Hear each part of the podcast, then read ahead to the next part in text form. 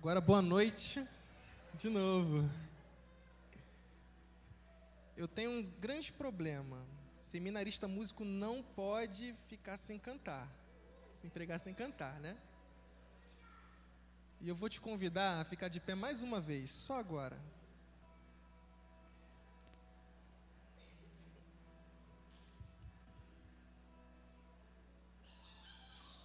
Vamos entregar, já estamos entregando esse culto, mas sempre tem mais um mover, né? Sempre tem mais um momento. Eu gosto disso.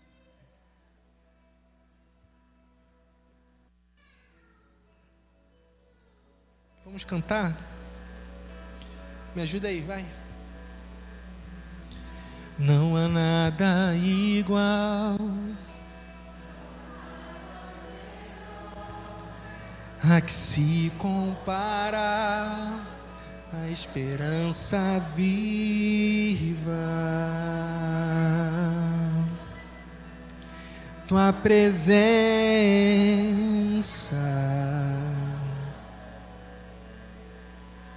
eu provei e vi. Eu provei e vi o mais doce amor que liberta o meu ser e a vergonha desfaz. Tua presença, Senhor, tu és bem-vindo nesse lugar, Senhor. Santo Espírito, és bem-vindo aqui.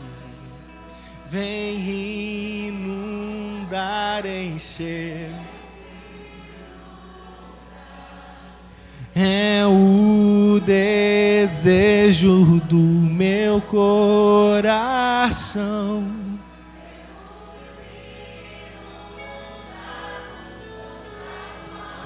Vamos provar. Vamos provar o quão Vamos provar. Vamos provar.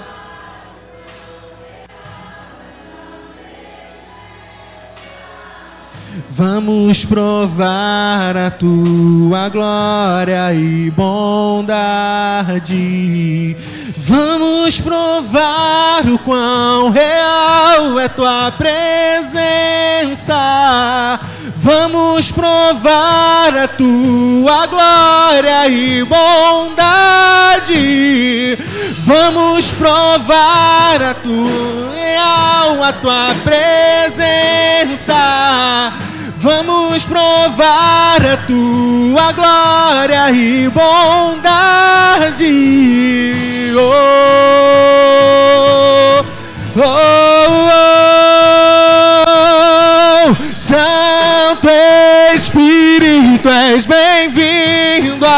aqui.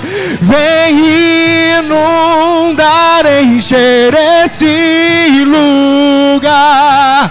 É o desejo do meu coração ser nos inundados por tua glória, Senhor.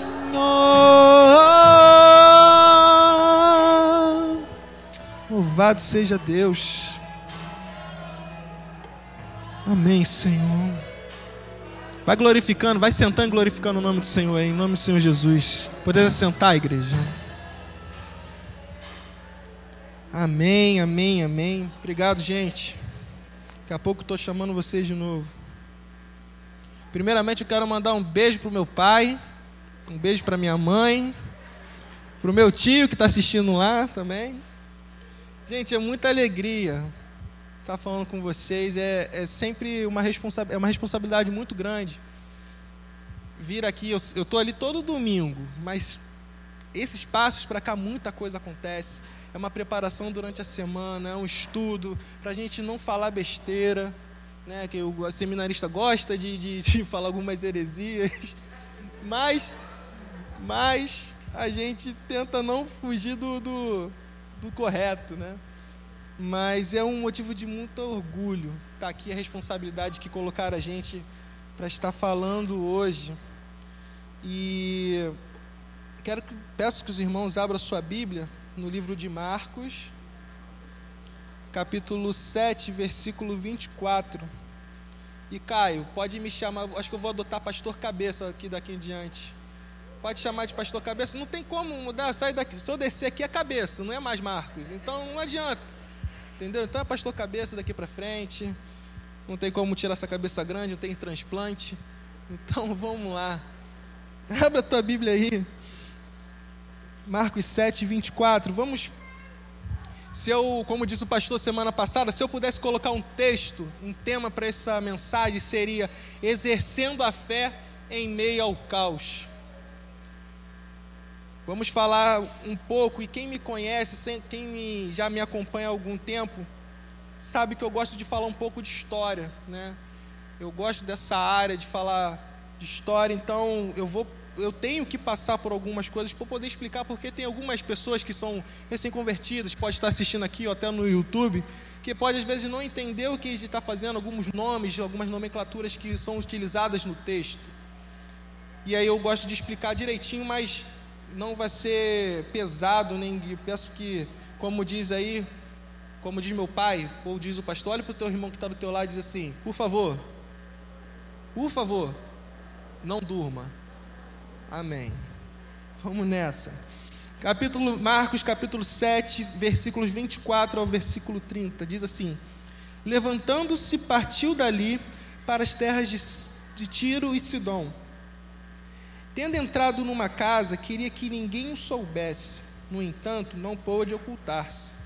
Porque uma mulher, cuja filhinha estava possessa de espírito imundo, tendo, tendo ouvido, ouvido a respeito dele, veio e prostrou-se-lhe aos pés. Esta mulher era grega, de origem cirofenícia, e rogava-lhe que expelisse sua filha, de sua filha o demônio. Mas Jesus lhe disse: Deixa, deixa primeiro que se farte os filhos, porque não é bom tomar o pão dos filhos e lançá-lo aos cachorrinhos. Ela, porém, lhe responde: Sim, Senhor, mas os cachorrinhos debaixo da mesa comem das migalhas das crianças. Então lhe disse: Por causa desta palavra, podes ir, o demônio já saiu da tua filha. Voltando ela para casa, achou a menina sobre a cama, pois o demônio a deixara. Que Deus abençoe a sua palavra. Vamos falar com Deus? Senhor, obrigado pela tua palavra, obrigado por aquilo que já vivemos, já sentimos e muito obrigado, Pai, porque o Senhor ainda há de falar com, aos nossos corações nessa noite, Pai. Esteja tomando cada um de nós e que essa mensagem frutifique em algum lugar, semeie em terra boa, fértil, e que essa, possa, essa palavra possa gerar frutos ao longo do tempo. Nós te agradecemos em nome de Jesus, amém. Eu não sei com como você lê a sua Bíblia, como você analisa a Bíblia. Eu acho muito interessante o fato de histórias se entrelaçarem ao encontro de Cristo. Cenas, né? A gente tem ali, a gente vê um roteiro, vamos usar, por exemplo, o filme, a novela de Jesus que está rolando aí na, na, Rolou já, já deve ter acabado cenas de personagens que aconteceu determinada situação que em um momento se encontra com Cristo. Nessa situação da leitura bíblica a gente não consegue perceber, não existe isso. A gente não consegue vislumbrar. Mas se imaginarmos, a gente começa a pensar, só a gente não pode fugir de certas coisas, exagerar no, nesses nossos pensamentos e criar um fantástico mundo de Bob. E eu fico fico muito intrigado em entender como se deu essa situação que a gente está lendo aqui hoje. Dessa mulher Ciro Fenícia, que vai ao encontro de Jesus solicitar um milagre para Jesus. E hoje, e aí por isso que eu falei da parte histórica, hoje a Ciro Fenícia, uma mulher, a mulher Ciro Fenícia, hoje a gente pode dizer que é a terra do Líbano. Né? E se nós lermos os no outro evangelho, lá em Mateus 15, do 21 ao 28, essa mulher era considerada uma mulher cananeia. E eu já peço para você abrir a sua Bíblia em Gênesis, no versículo 9, 22. E mulher cananeia, uma pessoa que era cananeu, ela era totalmente desprezada. Totalmente desprezada. Sensacional, cara. Obrigado, tá? Totalmente desprezada e a gente vai entender o porquê disso. Abre lá sua Bíblia.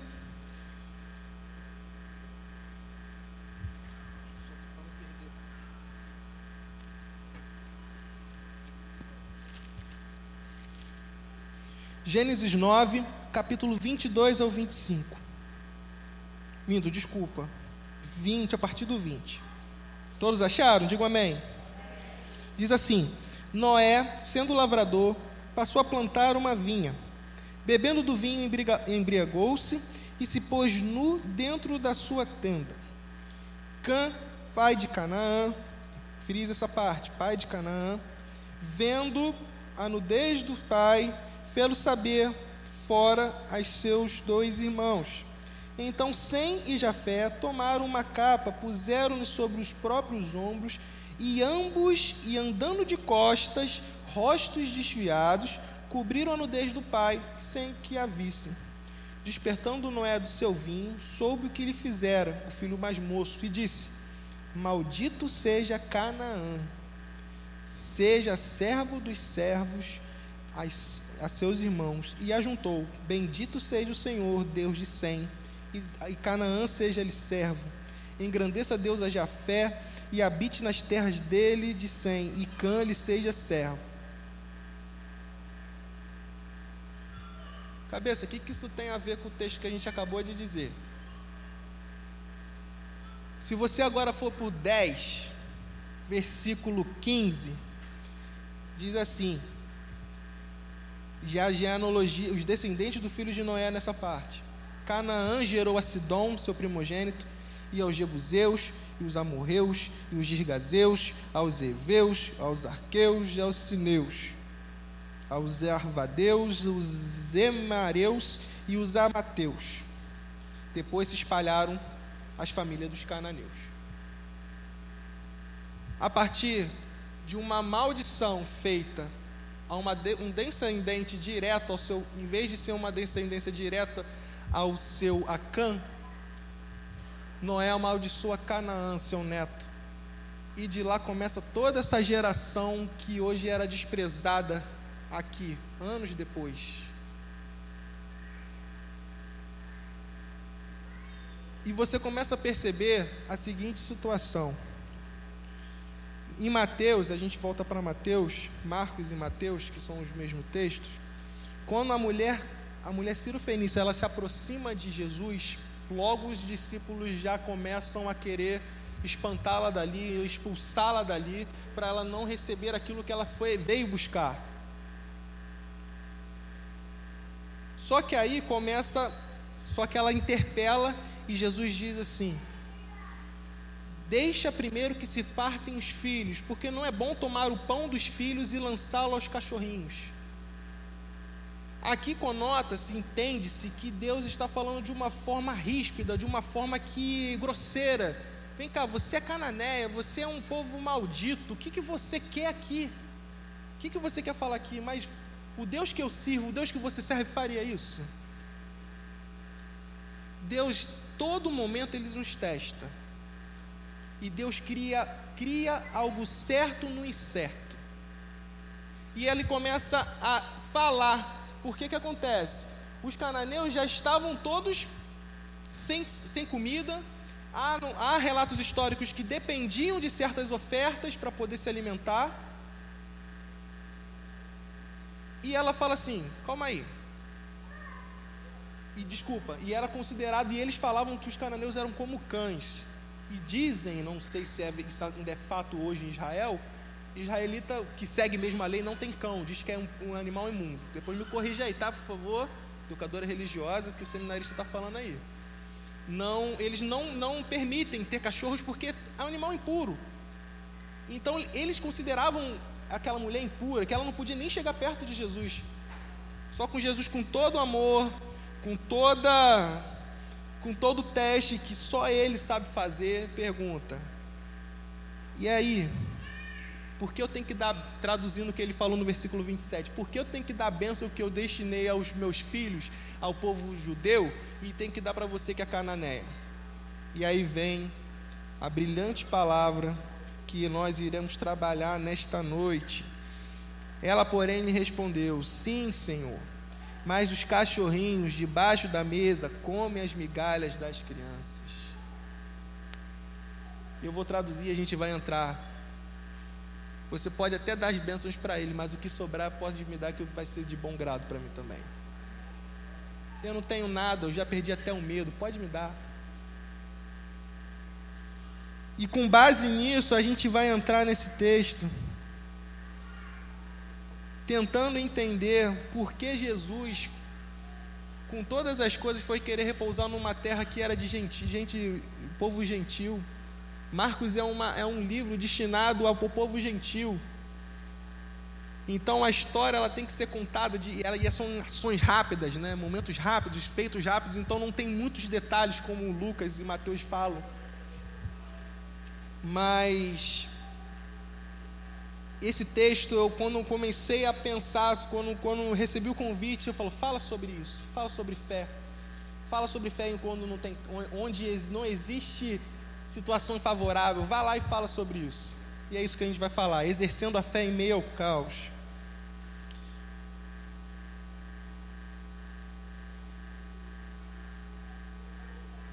O primeiro ponto que eu posso dizer, fazer assim, eu gosto de botar em pontos, senão eu me confundo.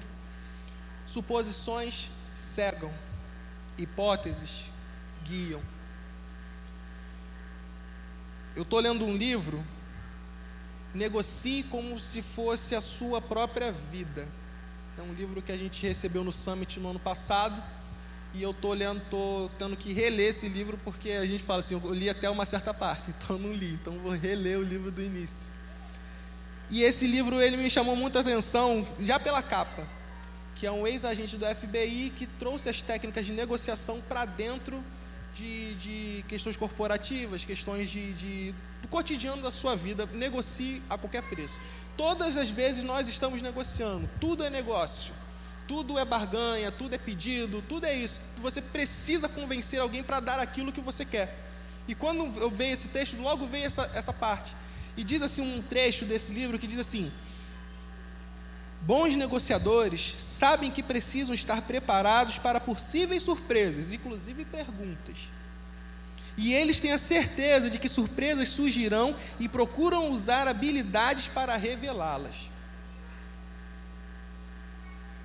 Agora você pensa comigo, uma mulher que não tem nada, uma mulher que foi teve sua pátria, sua pátria odiada, sua pátria totalmente voltada para o caos, sem nada, sem nada, sem nada, sem nada. E ela chega para lá e vê sua filha, a sua filha. Aqui não, não relata que se, ela tinha mais parentes, a Bíblia não fala isso, o texto não diz isso, mas fala que sua filha estava possessa, sua casa desonrada. Ela foi procurar onde? No único lugar que ela podia encontrar reforço, que não podia contar auxílio, que poderia encontrar solução de um, de um povo que o, tinha, que, que o próprio Jesus Cristo, que era de um povo que odiava. E ela fala assim: Eu não tenho, não tenho carro, não tenho teto. Não é essa música. Não é essa música. Mas ela fala assim: Eu não tenho dinheiro, eu não tenho comida, eu saí ao encontro de Jesus, saí de uma distância considerável, não posso dizer aqui qual foi a distância que ela foi ao encontro de Jesus, mas eu não saio daqui enquanto a minha filha não for curada. Eu não saio daqui enquanto eu não receber essa bênção. Eu não aguento mais ser meu povo ser julgado, minha família ser esculachada todo o tempo e eu ainda ter que voltar para casa sendo chamada de cachorro. Senhor, olha só, Pode me dar as migalhas, eu aceito. Pode me dar a migalha. Como eu falei no início, para quem perdeu tudo, perde até o medo. Eu não sei se, se quem já perdeu tudo nessa vida aqui, alguém que já se reconstruiu do zero, perdeu tudo, chegou alguém morar na rua aqui? Acho que não. Mas alguém que perde tudo, e eu tenho lá, eu tenho N exemplos, da minha própria família, que já perderam tudo e se reconstruíram. Eu tenho exemplo de um tio hoje, é, de um tio avô, que ele começou dentro de um quartinho, dentro da casa da minha avó, não tinha nada. Hoje tem um patrimônio enorme, mas começou, tentou, tentou, tentou. E eu fico pensando, quantas vezes nós temos aceitado as condições que tem nos, nos, tem, nos impõe no nosso dia a dia? Seja um diagnóstico, seja uma palavra, seja uma condição, seja um status. É isso que a gente fica imaginando. Mas quantos de nós estamos reagindo a, certa, a esses tipos de situações que colocam no nosso cotidiano? Não existe, não existe, não existe. Deixa eu tirar esse ponto aqui que eu estou ficando embolado. Aqui, melhor. Eu escuto, falo aqui, escuto aqui, eu me embolo todinho. Não existe situação igual a essa. E aí a gente vai continuar, só para não me perder.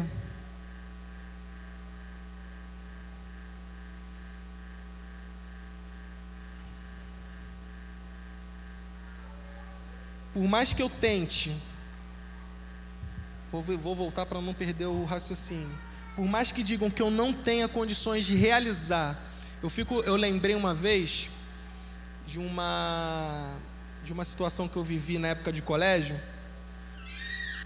que eu sempre eu sempre fui um aluno não muito acima da média, eu sempre fui um aluno mediano, aquele aquele cara que na turma que fica sempre no meio, não é o CDF, mas também não é o zoador demais, porque eu, todo mundo, eu morava na mesma rua que meus pais, que na minha rua, da, na casa da minha, na rua da minha casa, e sempre a fofoca rolava. E meu pai era cabeleireiro ali do bairro, então todo mundo conhecia o Júnior.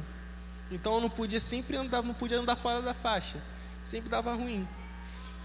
E chegou um momento que eu tive que sair do, ali perto da minha família e fui para um outro colégio e fui levando do mesmo jeito. Passei para o ensino, ensino, ensino fundamental, fui levando, passei para o ensino médio. Até que cheguei num professor de física. Por acaso mora ali perto, até perto do pastor. E ele falou assim para mim: tirei uma nota baixa e fui tentar me justificar, eu do meu jeito tentando sempre me justificar com as coisas. Ele falou assim: aluno, pra, aluno igual a você, para mim é medíocre. Aluno que não sai, não vai sair daí, não vai ser nada. E eu não choro, né? Quem me conhece sabe que eu não choro. Pedi para ir no banheiro e comecei a chorar. E falei: da, a partir de hoje, eu vou ser diferente. Eu vou tomar uma atitude diferente. E lembro que passaram-se. Minto, eu fiz as provas, a partir das provas comecei a tirar boas notas. Falei, professor, me espera daqui a cinco anos, que eu vou voltar aqui. Assim, deu um, deu um orgulho Cinco anos depois eu voltei com o meu caderno de formatura. Isso foi em 2000, me formei em 2008. Em 2012 eu voltei e falei, professor, teu aluno medíocre agora é bacharel em direito e vai ser um advogado. Eu não deixei aquela palavra, por mais que eu não tivesse a necessidade de voltar lá, eu queria, eu provei para mim mesmo, queria mostrar para ele, não com uma forma de vingativa, mas mostrar para professor, obrigado por essa palavra. Obrigado porque você mudou a minha vida. E foi a mesma palavra que Jesus falou para essa mulher cirofenícia: vem cá, você, você não tem nada, mas ele não estava repudiando essa mulher, ele estava testando o coração dela. E falava assim: vem cá, eu quero te dar, eu vou te dar uma bênção para você. Ela falou: Deus, me dá essa bênção, que seja sua migalha. E eu acho impressionante que, como Deus que não pode ser surpreendido, se surpreende com as intenções do nosso coração e que Ele espera de cada um de nós, só que Ele pede que eu e você falemos para o Senhor, fala, Senhor, eu preciso disso, eu preciso que o Senhor resolva isso, age aqui, age ali, age na minha vida, na minha cabeça, no meu, no meu corpo, em tudo que você pode, mas com fé. Com fé. Não adianta a gente falar, ai meu Deus, ora, pede para o irmão orar que isso não vai acontecer. Pode acontecer? Pode, mas você precisa expressar para o Senhor. Ele quer ouvir a tua oração, Ele quer ouvir o teu clamor. Não desista do milagre, independente das circunstâncias, só Deus dá a palavra final. Meus irmãos, a gente está vivendo tanta coisa crescendo, evoluindo aí na, na rua aí. E tantos assuntos que nós ganhamos, nós conquistamos, a gente tem perdido direitos, deveres. E a palavra que mais eu percebi nesses tempos é abandono. É amor, abandono de direitos, deveres. Cristo em casa se tornou cômodo e revelou o pior das pessoas, assumindo uma condição de cristã não praticante. Em nenhum momento devemos nos afastar da palavra e dos preceitos de Deus. Uma coisa que eu quero te falar para a gente voltar para o texto: não existe muro gospel. Galera que está no YouTube aí, não existe muro gospel. Se lembra da história? Que Jesus está de um lado, o diabo está no outro, tem um muro no meio, e o cara está lá em cima. E Jesus, vem cara, sai daí. E o diabo quieto lá, sentado na cadeira de sol dele, pegando, bebendo a cerveja dele. E ele fala assim: Por que tu não está me chamando? Jesus está me chamando, tu não está chamando. Quem fez o muro fui eu. Pode ficar aí, irmão, tranquilo. Quando for tua hora, eu estou indo aí te buscar. Precisamos estar 100% do lado certo. 50% não é 100%. No meio, meio que de um mês agora. Você precisa estar 100% integrado com Deus, 100% firmado na palavra de Deus, integrado nesta casa aqui em unidade, em oração, em comunhão. Eu fico percebendo quantos talentos tem essa igreja, quantos talentos têm surgido nessa casa e quantas pessoas têm deixado de fazer por N motivos, que não vale a pena falar. Só um spoiler. Pensa o que você faz, o que você é, o que você, você estudou para ser, e às vezes você quer ser, mas às vezes está deixando de fazer por alguns motivos. Existem pessoas que precisam estar alicerçados, nós precisamos estar alicerçados na palavra e estarmos juntos em unidade. A humanidade já mostrou que sem Deus é impossível chegar a algum lugar senão a perdição. E quando, nós, e quando eu vejo essa mulher se relacionando com Deus, você não vê um interesse no milagre, você vê, além de um interesse no milagre, um interesse de mudança. É nítido o interesse de mudança. Eu não saio da minha casa, você não saiu da sua casa para simplesmente cumprir um protocolo. Se for para sair isso, que em nome do Senhor Jesus saia da sua vida. Mas você saiu daqui para você receber uma palavra que edifique a sua vida e que você consiga transmitir isso, seja pela, por essa palavra ou seja por outras palavras. Pela palavra que você lê, pela oração que o Senhor fala com você, no seu momento diário, no seu momento de oração.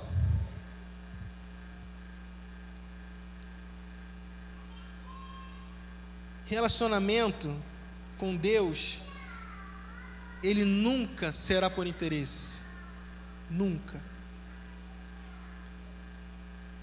Porque sabe por quê?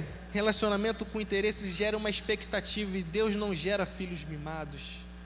Ele não cria filhos mimados, ele não cria filhos para poder se, se ter, o, filho ter o alto prazer, pelo contrário, ele cria filhos para replicar filhos e continuar replicando filhos e ser um momento e ser, ser uma conta sem fim devemos ser esse tipo de semente. E o que, e para fechar, e o que eu entendi nesse texto, milagres não ocorrem em situações de comodidade. Pode anotar e bota naquela frasezinha no texto, fala assim, bota lá, cabeça. Falei, gente, tem que botar uma frasezinha de efeito. Ficou legal milagres não ocorrem em situações de comodidade. Jesus olha a fé daquela mulher, o caminho que ela percorreu, se surpreende com a sua resposta, que o convence de dar um milagre, e com apenas uma, o que, que, ele, que ele fez? Ele foi lá na casa dele? Ela foi, ele foi, saiu lá, vamos lá, vamos resolver? Com apenas uma ordem. Pode ir que o, o espírito já saiu da sua filha. A sua casa está liberta. Você veio aqui, era isso que você queria? Eu não queria testar o seu.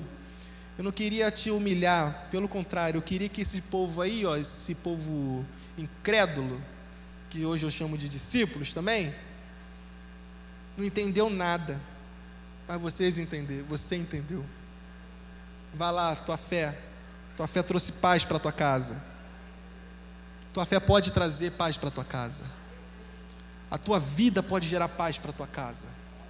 Você é um agente de mudança, você é um agente de transformação. Você só tem que entender isso. Você só precisa entender isso. Eu não sei se todos aqui são lavados, são batizados, se entregaram a sua vida para o Senhor. Só existe uma situação para acontecer quando você entrega o seu coração ao Senhor. Quando você fala, Senhor, não dá mais. Eu preciso do Senhor, eu preciso da sua vida, eu preciso o Senhor em mim para mudar a minha vida, mudar a situação. Eu converso muito com aquele cabeçudinho ali, ó. E a gente fica conversando, a gente fica entendendo, caramba, Deus fez isso. É, pois é. Deus fez isso. Mas ele poderia ter feito? Não. Eu vou ficar triste? É Deus que guia meus passos.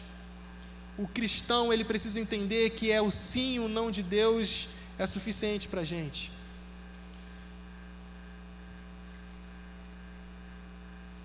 Precisamos exercer uma fé genuína, eu e você. Precisamos crer de todo o coração naquele que é único e suficiente para realizar um milagre independente das circunstâncias. Abra sua Bíblia para a gente terminar. Em Romanos,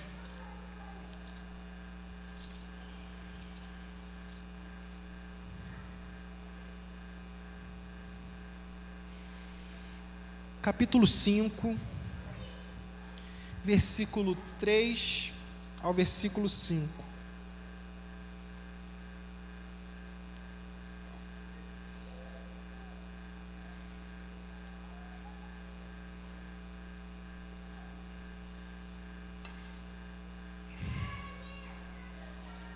Todos acharam? Digo amém? Amém. Diz assim: desculpa, versículo 2. Por intermédio de quem obtivemos igualmente acesso, pela fé, a esta graça na qual estamos firmados, o gloriamo-nos na esperança da glória de Deus. E não somente isso, mas também nos gloriamos nas próprias tribulações, sabendo que a tribulação produz perseverança, e a perseverança, experiência, e a experiência, esperança. Ora, a esperança não confunde, porque o amor de Deus é derramado em nosso coração pelo Espírito Santo que nos foi outorgado. Que Deus abençoe a sua palavra. Hoje eu liguei para Flavinha, Flaviane. Eu liguei para ela e eu falava, eu perguntei uma coisa para ela. Falei, ô Flavia, pastor, peço desculpa também, está assistindo. Falei com, não pude ligar, não posso ligar para não poder te cansar também, né? Que a sua beleza não pode ser cansada eu falei para ela o seguinte: Flavia, a racionalidade explica, o ser racional explica a fé? Ela não. O cristão, ele tem um pensamento irracional? Aí ela, não. Então, o que vivemos e o que acreditamos sobrepõe a racionalidade, não é? Ela é.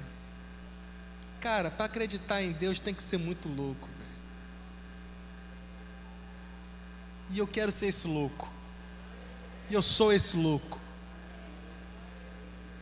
Eu fico vendo, falei, Deus, como é que a gente vê tantas coisas acontecendo, tanto crente mimizento dentro dessa, da igreja, podendo viver dias de excelência, dias de de glória mesmo, paz dentro de casa. Não estou dizendo que você vai fugir dos teus problemas, não, mas ter um pouquinho de alegria dentro de casa. E a gente fica preso, preso na liturgia, se tornando, se tornando, esqueci a palavra, mas fariseus, tipo fariseu. Enquanto Deus quer que a gente flua rios de vida na vida de outras pessoas, dentro de casa. E eu estava falando esses dias com a Suzana, esses dias com a Suzana, eu falei assim, cara, eu fiz 30 anos, velho. Fiz 30 anos. Assim, eu já tudo que acho que um homem corre atrás, tudo que um homem persegue, você, eu acho que eu já conquistei. Com 30 anos. Pelas minhas próprias forças? Não. Teve muita ajuda. Não tive orgulho de falar assim, não quero não. Mas eu sou grato a Deus. Ou da mesma forma eu poderia falar, pelo contrário, falar, não quero não. Pode deixar que meu braço resolva. E está aí sofrendo está aí hoje chorando, com casamento frustrado, ou até se eu tivesse casado ou com duas filhas hoje. Não sei. Mas eu me permiti viver um novo. Eu me permiti ceder a novas experiências, novos momentos, tudo diferente. No dia que eu saí em 2015, no dia 25 de setembro, que eu saí da casa dos meus pais, muita coisa aconteceu. Muita coisa. Mas eu entendi o meu propósito de vida eu entendi quem eu sou no reino. Minhas dificuldades sempre vão surgir. As dificuldades, a falta de dinheiro, tudo isso. Eu choro isso porque é... o amor de Deus me constrange, cara.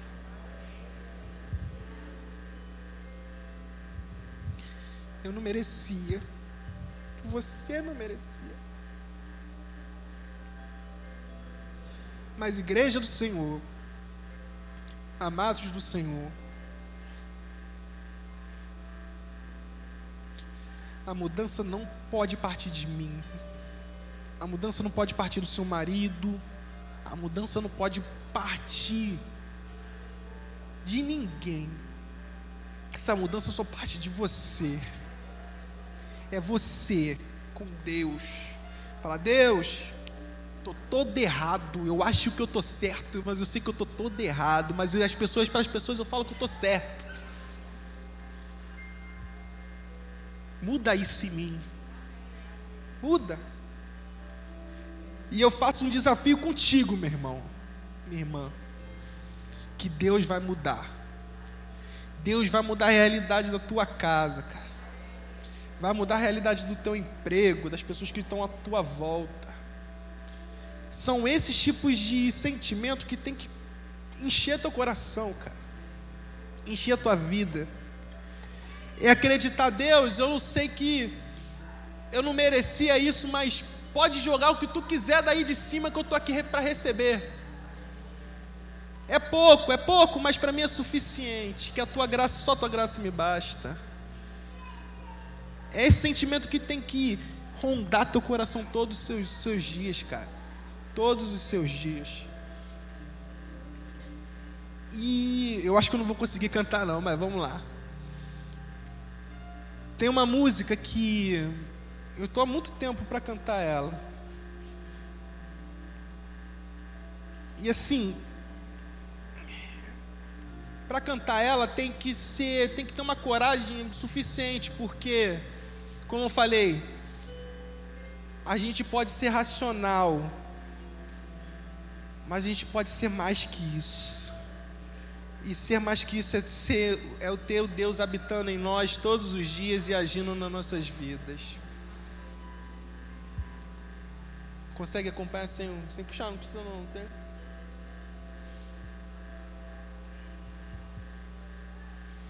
Eis-me aqui tantas fraquezas diante da tua grandeza o que se vê, o coração não sente, o corpo responde, minha mão não mente. Sonda agora esse coração, veja, Senhor, se não tenho razão, mas eu não quero ser tão racional. Espírito Santo pode se achegar e fazer morada e fazer morada. Espírito Santo, mora em mim. O meu coração é o teu lugar, faça morada. Eu te convido a nunca mais me deixar aqui. Quem quer que o Espírito faça morada no seu coração nessa noite?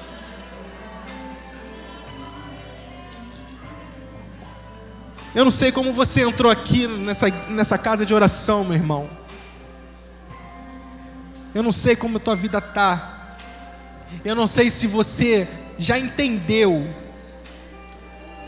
E eu te peço desculpas se eu falei de forma embolada. Mas eu não quero que o meu nervosismo impeça o agir de Deus aqui nesse lugar. Você é importante para Deus. Você é uma ferramenta de sucesso na mão de Deus. Você é adolescente, você é jovem, você é adulto. Você tem uma potencialidade que você não sabe na mão do Senhor. Mas eu tenho 70 anos, cabeça, mas não importa. Ele sabe como te usar e no lugar que ele vai te usar. A gente acha que as coisas têm que acontecer, que essa igreja tem que estar lotada para o mover de Deus acontecer. O mover de Deus precisa onde um de dois ou mais estiveres, ali eu estarei. É isso que você precisa entender.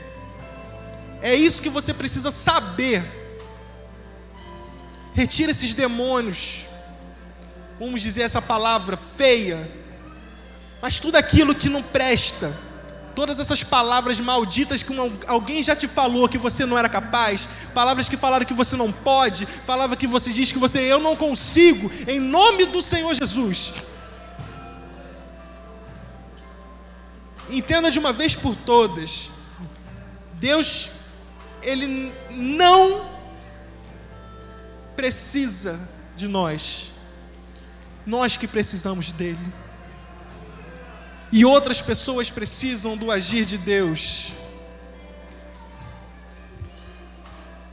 E eu te faço um convite, um convite que eu aceitei com seis anos de idade, que eu entendi que era Deus que precisava guiar meus passos. Se tem alguém aqui que não conhece esse Deus, cara, levanta sua mão, ninguém está te vendo, não, cara. Se você quer aceitar o Senhor Jesus, com um passo de fé, fala assim: Eu aceito.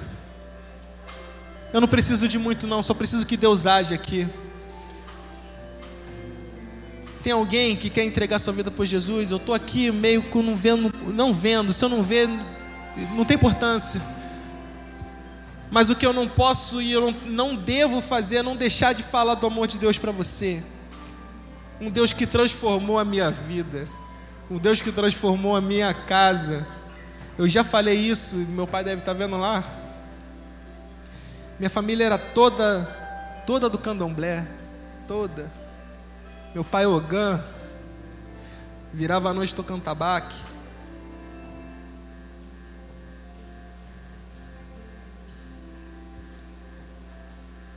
E ele falou assim: teve um momento que alguém surgiu na vida dele. Deus abençoe Você pode glorificar o nome do Senhor Jesus? Pode? Oh Deus! Deus é bom. Oh glória. Oh, mãe, cuida dessa criança. A gente está aqui para ajudar. Melhor decisão que você tomou, minha querida. Melhor decisão. Você entende isso? Uma criança de seis anos.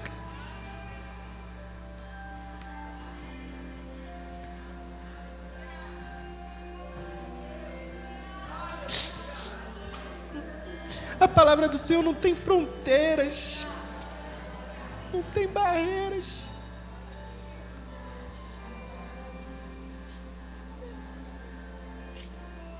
É esse Deus, cara. É esse Deus. Cara, que mover lindo, Senhor. Obrigado. O meu coração é o teu lugar.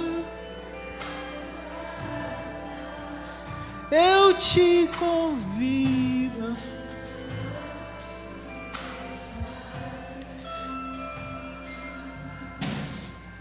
Mãe, você pode trazer? Tem algum problema? Vim aqui na frente?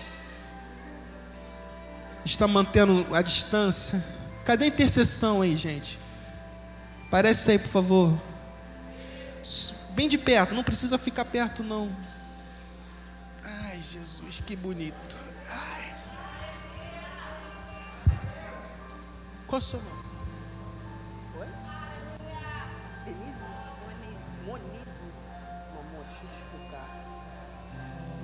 Vai te usar assim que você voltar para o colégio. Mas você não precisa esperar voltar para o colégio. Mamãe vai te dar uma para você ler e você entender muita coisa. Você já ler? Eu saber direitinho. Deus vai falar contigo e Deus vai te usar. Tá bom? Que Deus te abençoe muito. Tá? Vamos orar? Senhor, Tu é sensacional, Senhor. Para tantas pessoas aqui, Tu falou com uma criança que entendeu. Obrigado por um coração puro, entender que existem coisas maiores. Abençoe a vida da Monize, Senhor. Tão jovem, Pai, mas que já tem um futuro desenhado pelo Senhor. Pai, frutifica essa vida, fortaleça essa vida, que através dessa vida, Senhor, ela traga muitas coisas, muita paz para dentro do seu lar, ajudando a sua mãe, ajudando o seu pai, trazendo bênçãos para aquele lar. Senhor, restaura tudo que ela precisa, que ela tem mesmo, até que sendo uma criança, Pai, tem te pedido com o seu jeitinho, mas o Senhor já conhece o seu coração e as intenções do seu coração. Deus, obrigado, Pai. Muito obrigado por essa vida que se rende ao Senhor, Pai. Muito obrigado, porque no, no teu poder não existem rótulos, não existe idade, mas existe a tua manifestação no teu poder. E nós te agradecemos porque ah, no céu, nesse momento, está tendo festa. No céu está tendo, dando glórias ao teu nome, porque uma vida se decidiu, Senhor. Obrigado, Senhor, em nome de Jesus, Pai. Amém. Obrigado. Mais alguém, gente? Mais alguém que quer viver esse sobrenatural? Não estou falando agora com mais não crentes, mas crentes em Cristo. Crente que está aí pronto para decolar, como diz um rapaz aí, pronto para tocar terror nessa terra, mas está segurado, limitado. Quem quer viver o sobrenatural de Deus? Quem sabe que está no meio do caos, mas eu falo, eu quero o meu milagre, eu quero ser um milagre, eu quero ser isso. Se coloca de pé e peça isso a Deus com fé mesmo. Eu não estou aqui falando para a gente fazer uma encenação, não, mas com um ato de fé. Deus precisa ser surpreendido, não precisa ser surpreendido, mas Ele quer ser surpreendido por você, cara. Existe alguém que quer voltar para os caminhos do Senhor, voltar a ser quem era num passado não muito distante, um cara atuante, um cara vibrante, um cara que falava do amor de Deus, que viveu milagres, experimentou milagres, mas hoje está por algum motivo parado aí, estacionado nesse caminho. Levanta aí com um passo de fé, cara. Levanta com um passo de fé. Em nome do Senhor Jesus, obrigado, Senhor. Obrigado porque tu não faz nada, não amarra as pontas, Pai. Deus, obrigado do fundo do meu coração, Pai, por tudo que nós vivemos aqui hoje, por tudo aquilo que vimos e ouvimos, Pai, que contemplamos aqui. Pai, muito obrigado pelo nosso pastor, pela nossa pastora, por essa visão que o Senhor colocou no coração de cada um, Pai. E nós estamos aqui replicando essa palavra, Pai. Falando do teu amor, falando de muitas coisas, Pai, concernentes ao teu reino, Pai. Continua a nos usar, continua a falar aos nossos corações, Pai. E te agradecemos, em nome de Jesus. E com palmas nós louvamos ao Senhor, Pai. Obrigado.